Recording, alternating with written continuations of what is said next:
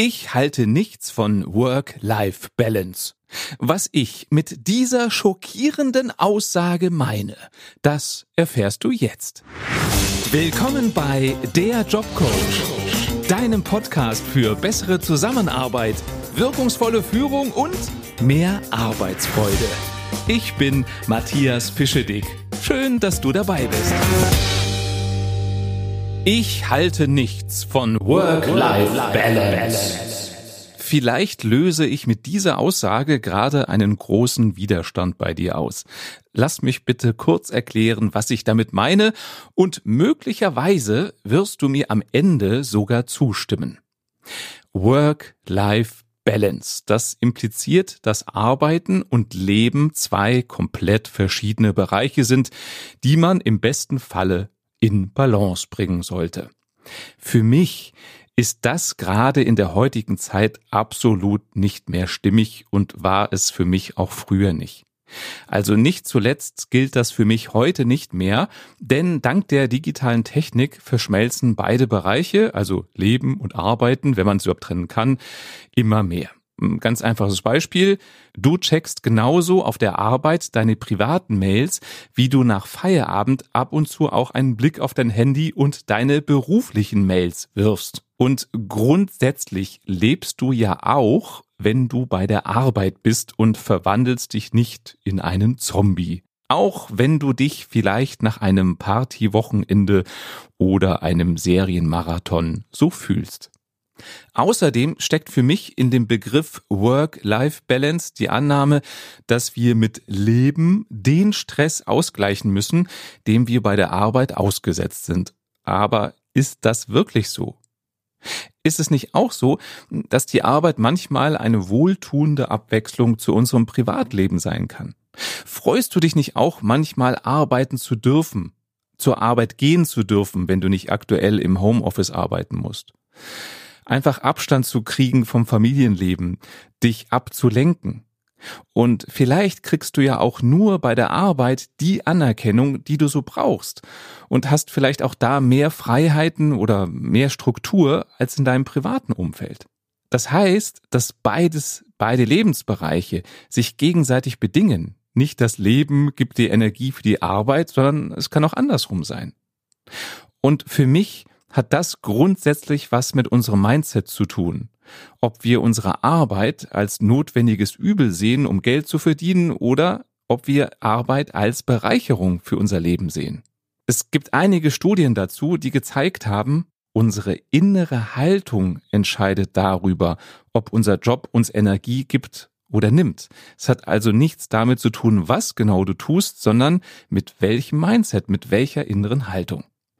Und für mich ist es deshalb viel stimmiger, wenn du dein Leben als Ganzes betrachtest und das nicht in einzelne Bereiche aufteilst und schon gar nicht nur in die beiden Bereiche Leben und Arbeiten. Und wie gesagt, auch wenn du arbeitest, lebst du ja, also kann man es gar nicht trennen. Achte darauf, was dir Energie gibt und was dir Energie raubt und nutze diese Erkenntnis, damit am Ende des Tages deine Energiebilanz stimmt. Das ist es im Grunde. Es geht für mich auch übrigens nie um Zeitmanagement bei der Arbeit oder privat, sondern immer um Energiemanagement. Was fange ich jetzt am besten mit meiner Energie an? Wie kann ich sie am produktivsten investieren? Und was gibt mir die meiste Energie? Was raubt mir die meiste Energie? Wie findest du jetzt raus, was dir Energie gibt? Relativ simpel. Notier dir eine Zeit lang abends, was dir am jeweiligen Tag besonders viel Spaß gemacht hat und, auch wenn es dir vielleicht schwer fällt, worauf du an diesem Tag stolz warst oder bist. Kann was Kleines sein. Du hast eine Lösung für irgendwas gefunden. Du bist ruhig geblieben in der Situation, wo du früher ausgerastet bist.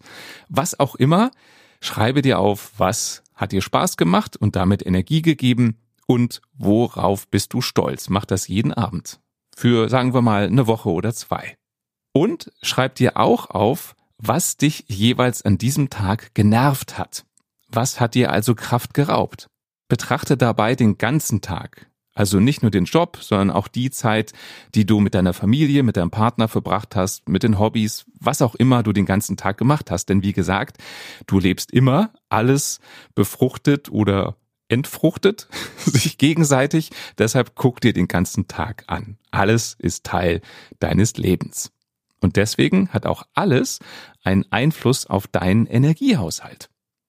Notier dir dabei nicht nur, welche Tätigkeiten die Energie gegeben oder geraubt haben, sondern auch, welche Menschen für dich Energiespender und welche Energieräuber sind. Denn auch das sind wichtige Faktoren. Wenn du das eine Zeit lang machst, also wie gesagt, vielleicht eine Woche oder zwei, dann wirst du immer besser erkennen, welche Faktoren deinem Wohlbefinden zuträglich sind und welche dir Kraft rauben. Das alleine, diese Erkenntnisse alleine reichen aber nicht, denn es gibt noch einen anderen sehr wichtigen Faktor, der dafür sorgt, dass du nicht irgendwann mal auf dem Zahnfleisch gehst oder der dafür sorgt, wenn du jetzt schon am Limit bist, dass du wieder zu neuen Kräften kommst. Und dieser wichtige Faktor für deinen Energiehaushalt heißt Selbstverantwortung.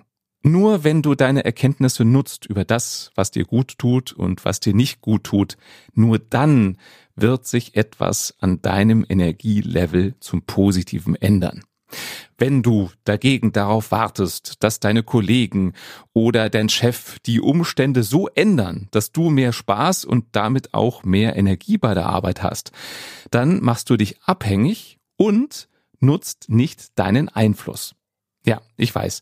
Vielleicht denkst du jetzt, Matthias, das ist jetzt leicht gesagt, aber ich kann doch jetzt nicht nur den ganzen Tag lang das tun, worauf ich Lust habe.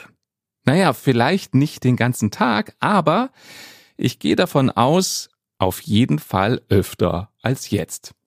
Wir ziehen uns ja leider schnell aus der Verantwortung für uns selbst, indem wir sagen oder auch nur denken, naja, ich muss ja dies oder jenes tun oder mein Chef, mein Partner, meine Kinder werden mir was erzählen, wenn ich nicht das mache, was die von mir erwarten.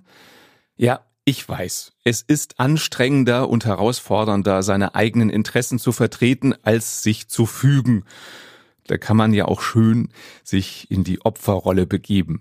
Auch wenn dir das nicht gefällt, wir fühlen uns öfter mal als Opfer, obwohl wir gar nicht diese Rolle einnehmen müssten sondern auch das ist eine Entscheidung. Übernimmst du die Verantwortung für dein Wohlergehen oder gibst du sie in die Hände der anderen?